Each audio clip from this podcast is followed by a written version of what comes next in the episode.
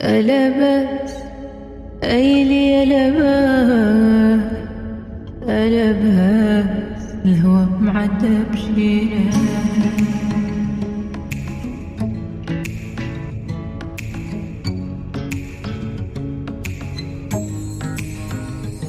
تحية فنية إبداعية لكل مشاهدي قناة L'ODJ TV مرحبا بكم بين أحضان برنامج Rendez-vous des artistes وكنرحبوا كذلك بمستمعي L'ODJ Web Radio برنامج Rendez-vous des artistes هو موعد بقلب مفتوح.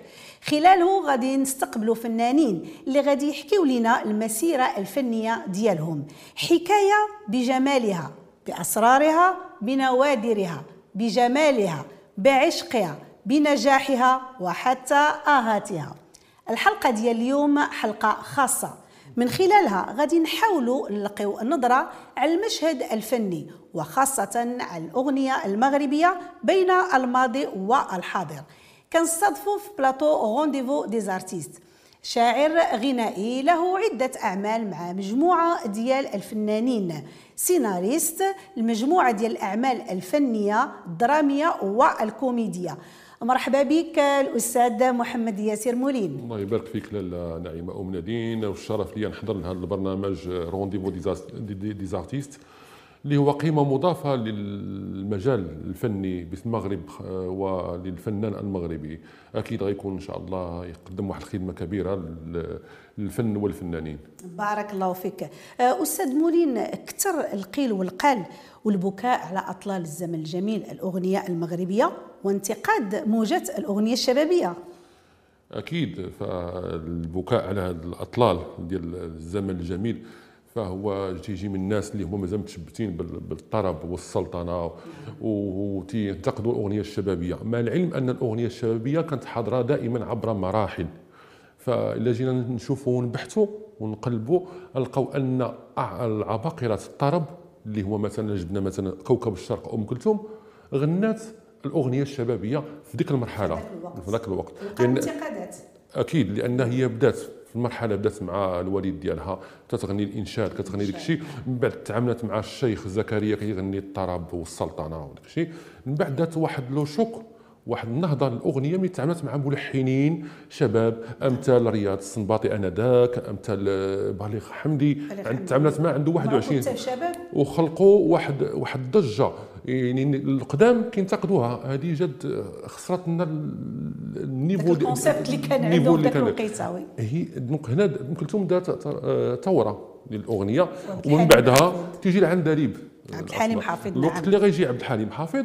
فهنا كتنوض ضجه أكبر وأكبر. يعني يجي بآلات جديدة يجي بكورال غيجي بأغنية شبابية في ديك اللحظة وكانوا تيحبوه الشباب بزاف لأن خرجوا من ديك النمط الطربي العتيق والأغنية الشبابية الحديثة بآلات حديثة.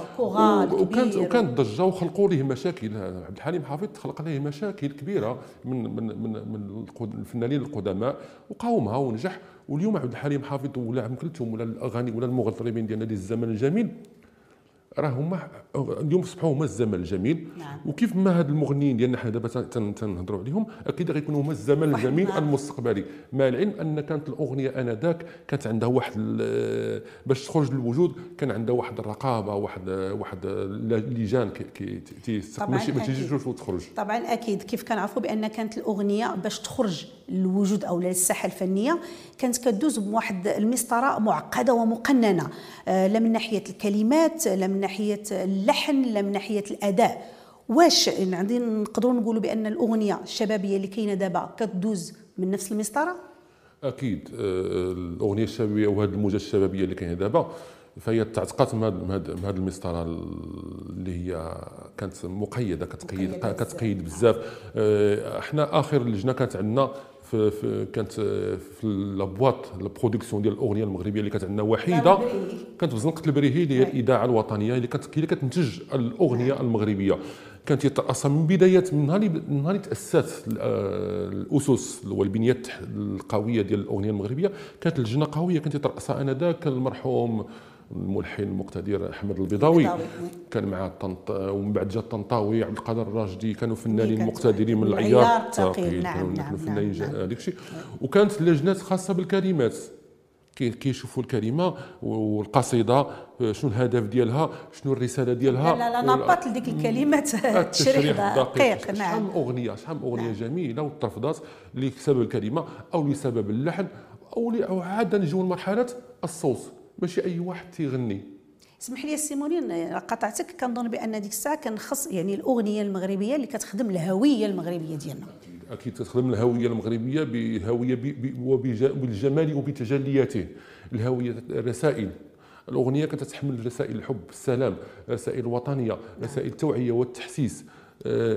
هذا لا يعني أن الأغنية دابا ماشي ماشي هذيك. كاين أغاني زوينين. آه، ال- الأغنية آنذاك كانت تمر بعدة مراحل. قلنا ال- ال- الرقابة ديال الكلمات الرقابة ديال ديال اللحن والرقابة ديال الصوت. وباش يكتشفوا أصوات كانوا أصوات جميلة. كانت كانوا اصوات ما كيدوزوا غير الأصوات الرائعة. رائع نعم. وكانت باقي عاقل. كان في بنهاية الستينات والسبعينات كانت تخلقت واحد المسابقة دارتها التلفزه المغربية اللي هي كان دارها. المرحوم آه، عبد النبي الجيراني. المحلل المقت- الملحن المقتدر كانت برنامج سميتو مواهب.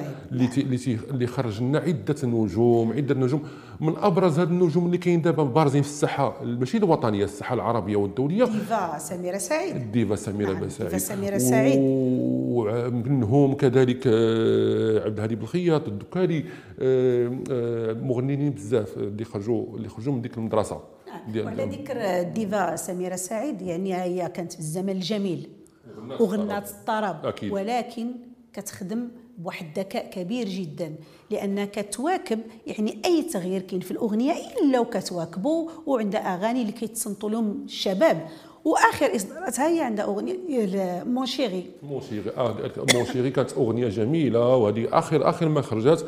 آه، كأنك كتشاهد فنانة عندها تقريبا 24 25 سنة تعاملت بذكاء لا من ناحية اللوك لا من ناحية اللباس لا من ناحية اللحن لا من ناحية الكلمات.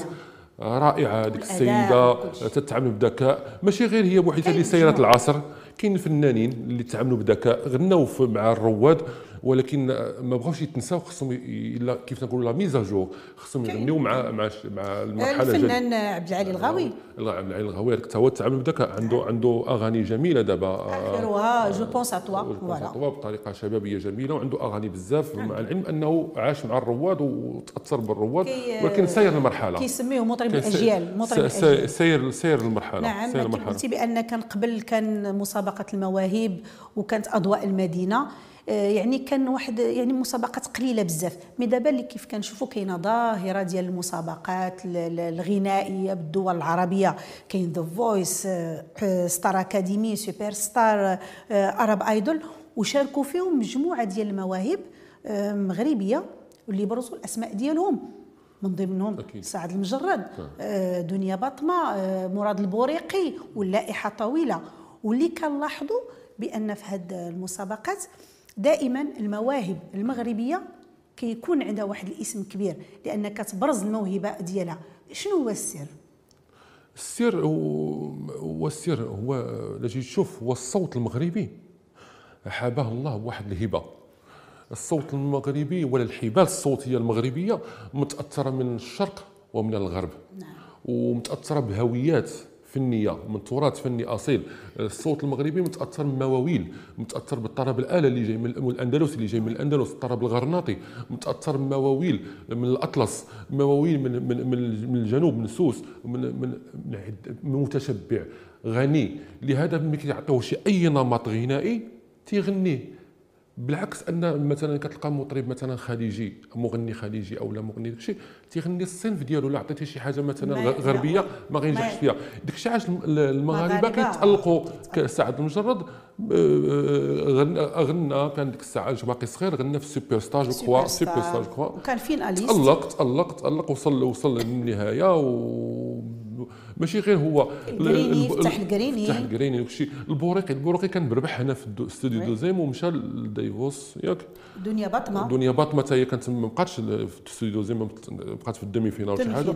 ومشات تألقات في كشي. آه، كاين عطا الله عطا. والدليل آه، باش نمشي معك في الكلام اللي قلتي دابا بأن ال- اللي كنشوف في هذه المسابقات هادو آه، يعني في التباري ككل أغلب الأغاني اللي كيتباراو عليها يعني الشباب أغاني طربية.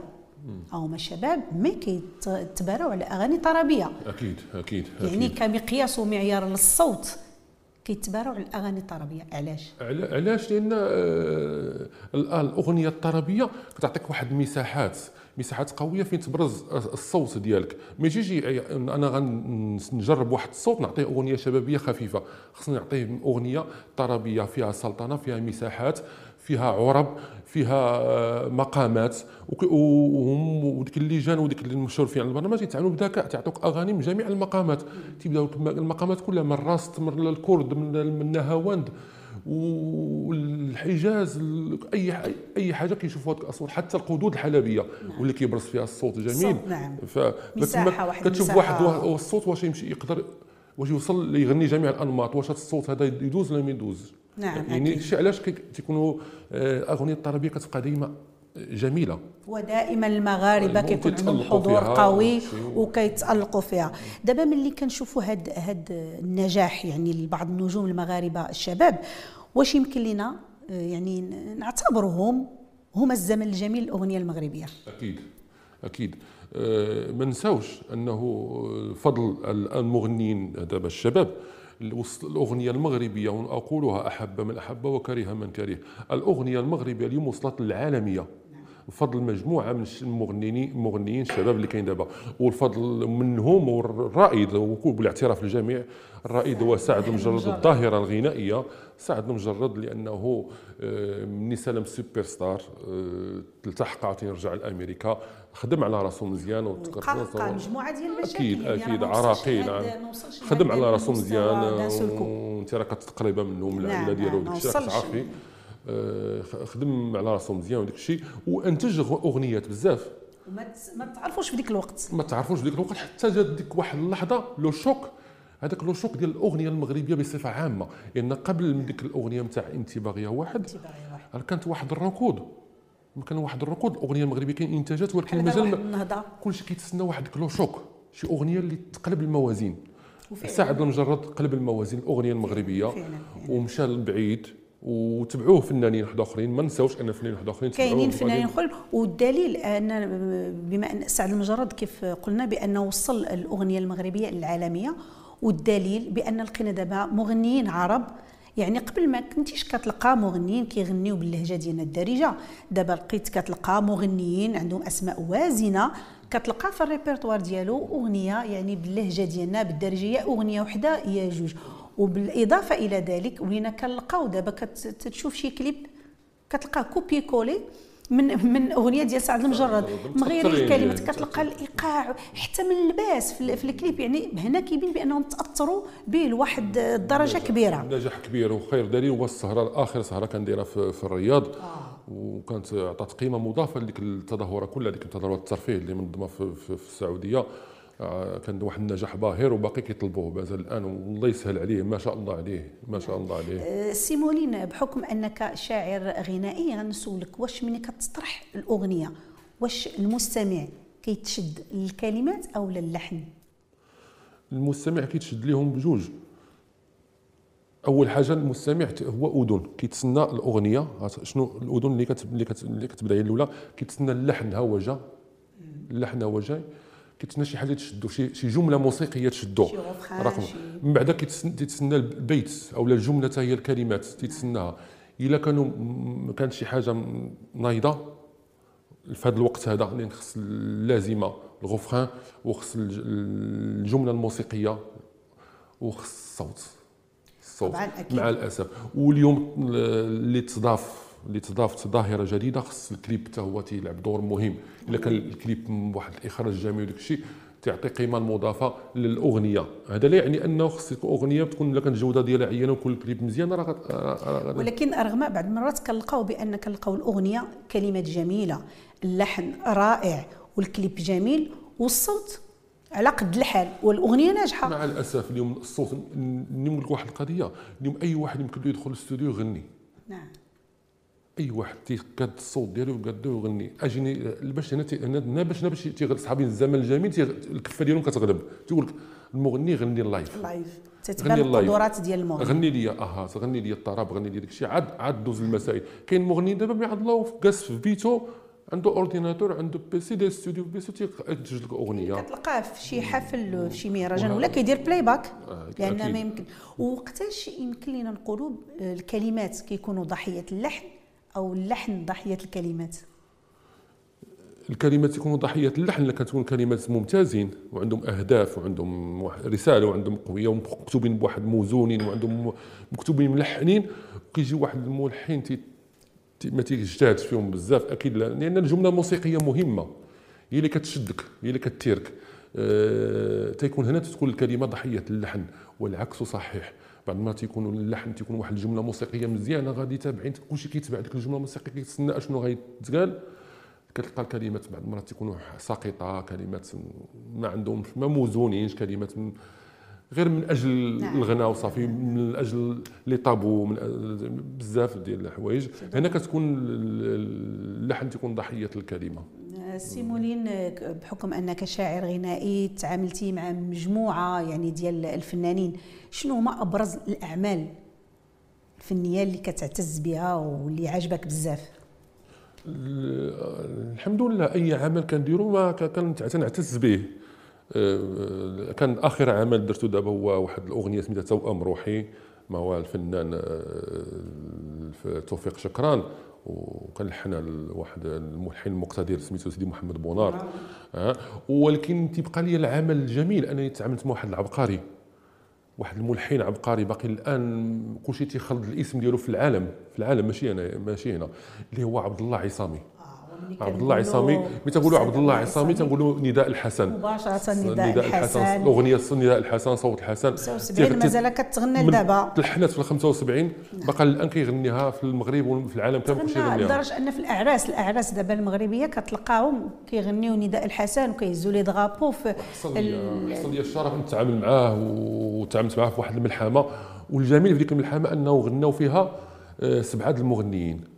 منهم اللي مات مؤخرا المرحوم آه، عبد المنعم الجامعي. زينب ياسر الفنانة المقتدرة آه، الشعباوي هي بركات. آه، هي بركات و هشام صابر هشام صابر توا وعدة فنانين غناو فيها كان كان الشرف ليا ونظر كانت أوبريت هي ماشي أوبريت. أوبريت أوبريت جميلة والحمد لله الخير وأمان كتوجد شي حاجة جديدة؟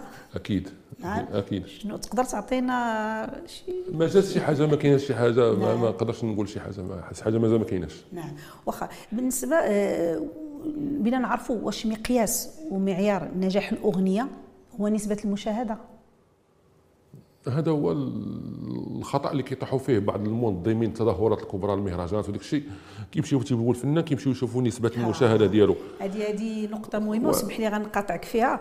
آه، يعني ولينا دابا كنشوفوا ملي كتكون شي événement غتنظم مهرجان ولا شي حفل ولا شي سهرة يعني ملي كت هذا بح يعني بحكم التجربة ديالي ملي كتقترح على المنظم ديال الحفل أسماء فنية أول حاجة كيمشي كيشوف نسبة المشاهدة ديالو. لقاها طالعة راه كيجيب داك الفنان.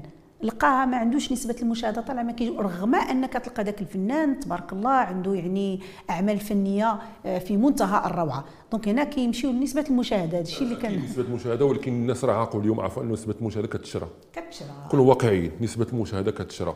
والغناء بيني وبينك اللي عنده راه عنده. آه الشيء اللي كاين.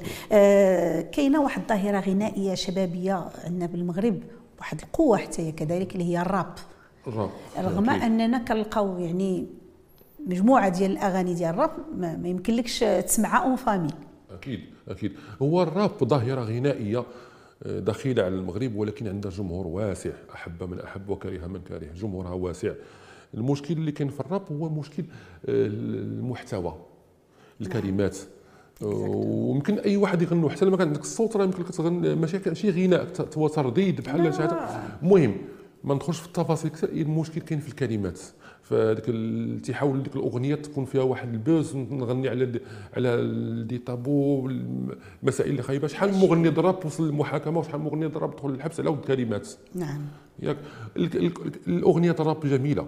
إلا عرف الفنان يستغلها يوصل بها رسائل جميله رسائل الحب. عندنا كاين عندنا مجموعات غنائية بحال الفناير أكيد، اللي أكيد. اللي لحد الساعة الناس مازال كيتغناو بديك الأغنية على البيئة يا سلام. تغنات في كوب 22 في مراكش. جميلة كلها توعية وتحسيس اش كاين اش كاين إحنا مغاربة يعني أغاني اللي كتخدم الهوية المغربيه.